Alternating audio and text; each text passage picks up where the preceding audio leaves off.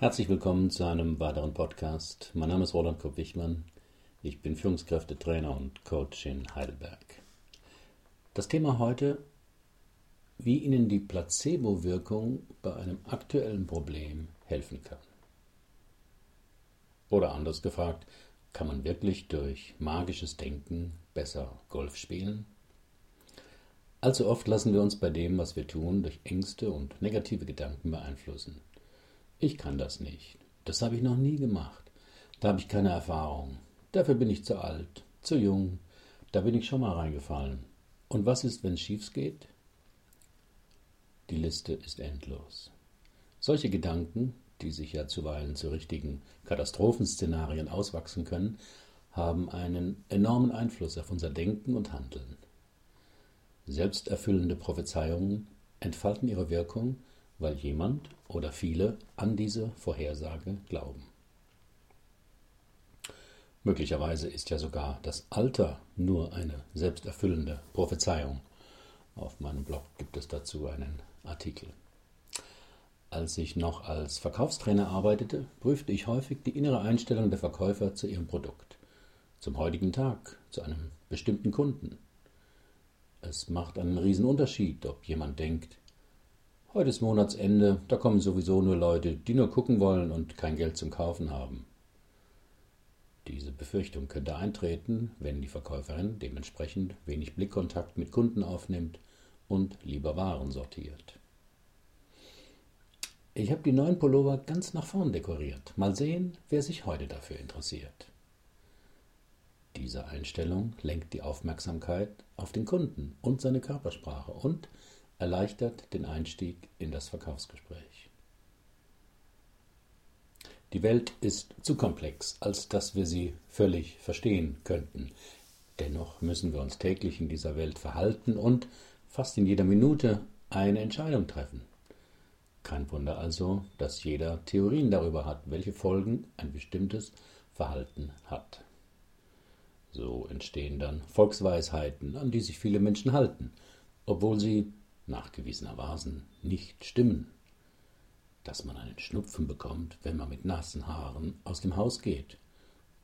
Das Lesen im Dunkeln die Augen verdirbt. Dass die EU jemals den Krümmungsgrad von Bananen oder Gurken vorschrieb. Dass man die chinesische Mauer vom Mond aus sehen könnte. Und was hat das jetzt mit Golfspielen zu tun? Dazu habe ich im Blog von Daniel Rettig eine interessante Studie gelesen.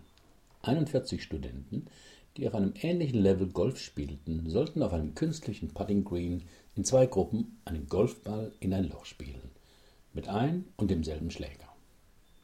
Der einen Gruppe sagte der Studienleiter, sie dürften mit einem Schläger des Golfprofis Ben Curtis spielen und erinnerte sie nochmal an Curtis große Erfolge.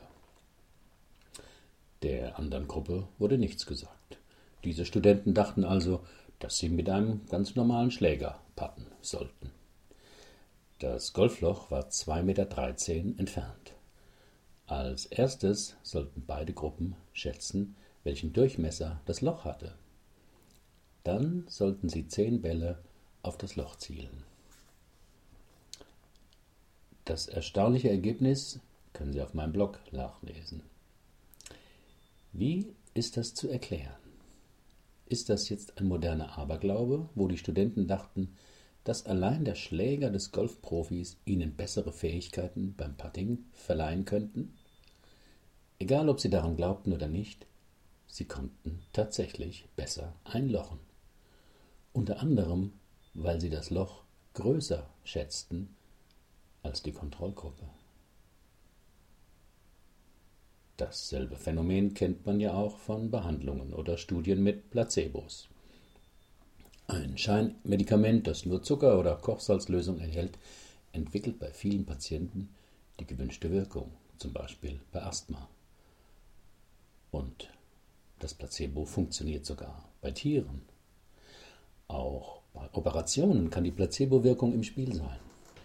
Das bewies zum Beispiel Bruce Mosley im Jahr 2002 ob eine Knieoperation tatsächlich stattfand oder durch einen oberflächlichen Schnitt nur vorgetäuscht wurde, machte keinen Unterschied.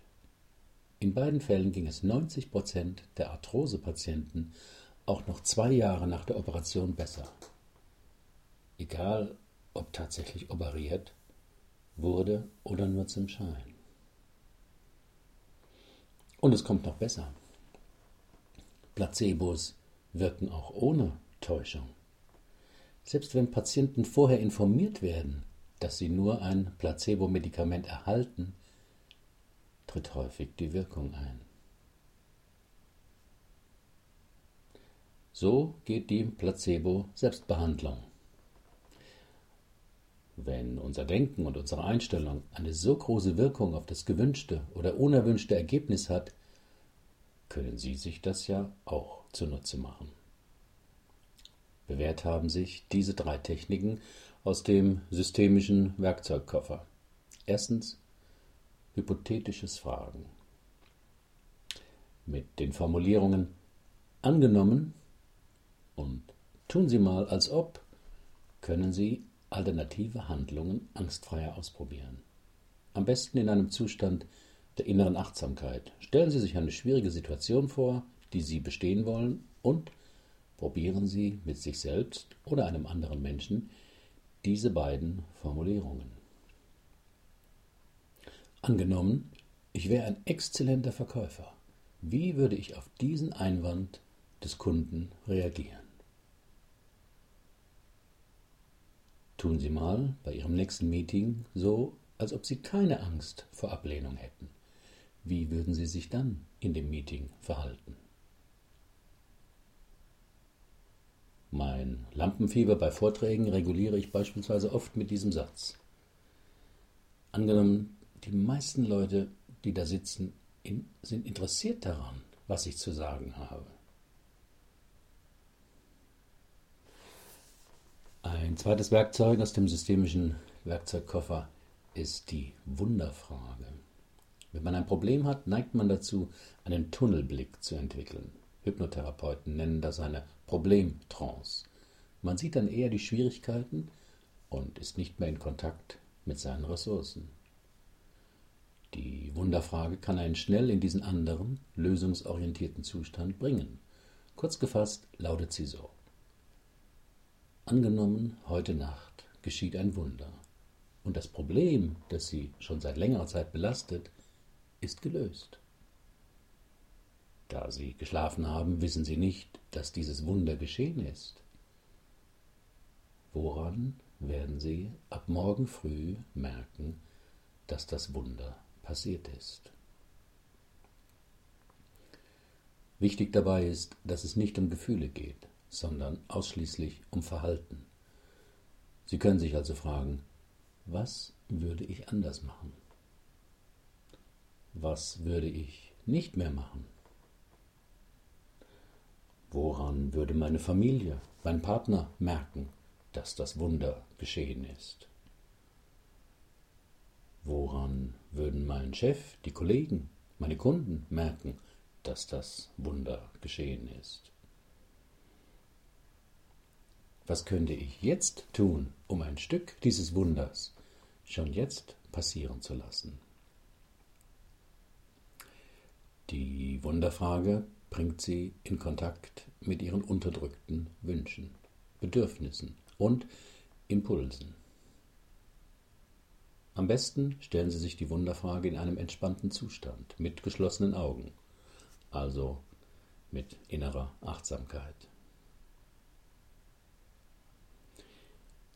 Eine dritte Methode ist das Lernen am Modell.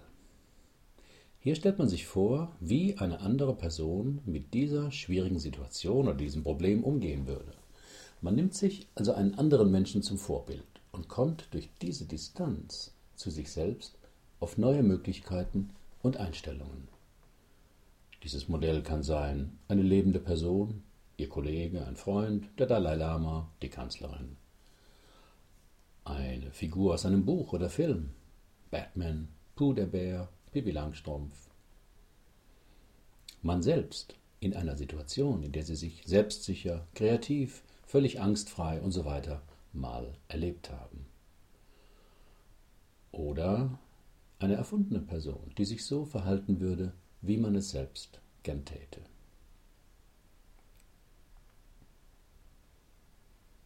Kürzlich las ich in einem Bericht über einen Regisseur, der einen Thriller drehte und mit einer bestimmten Szene unzufrieden war. Er grübelte hin und her und kam auf nichts Gescheites. Dann überlegte er, wie würde Alfred Hitchcock die Szene drehen? Sofort wusste er die Antwort. Hitchcock würde die Leiche überhaupt nicht zeigen. So viel für heute. Viel Erfolg beim Ausprobieren. Bis zum nächsten Mal.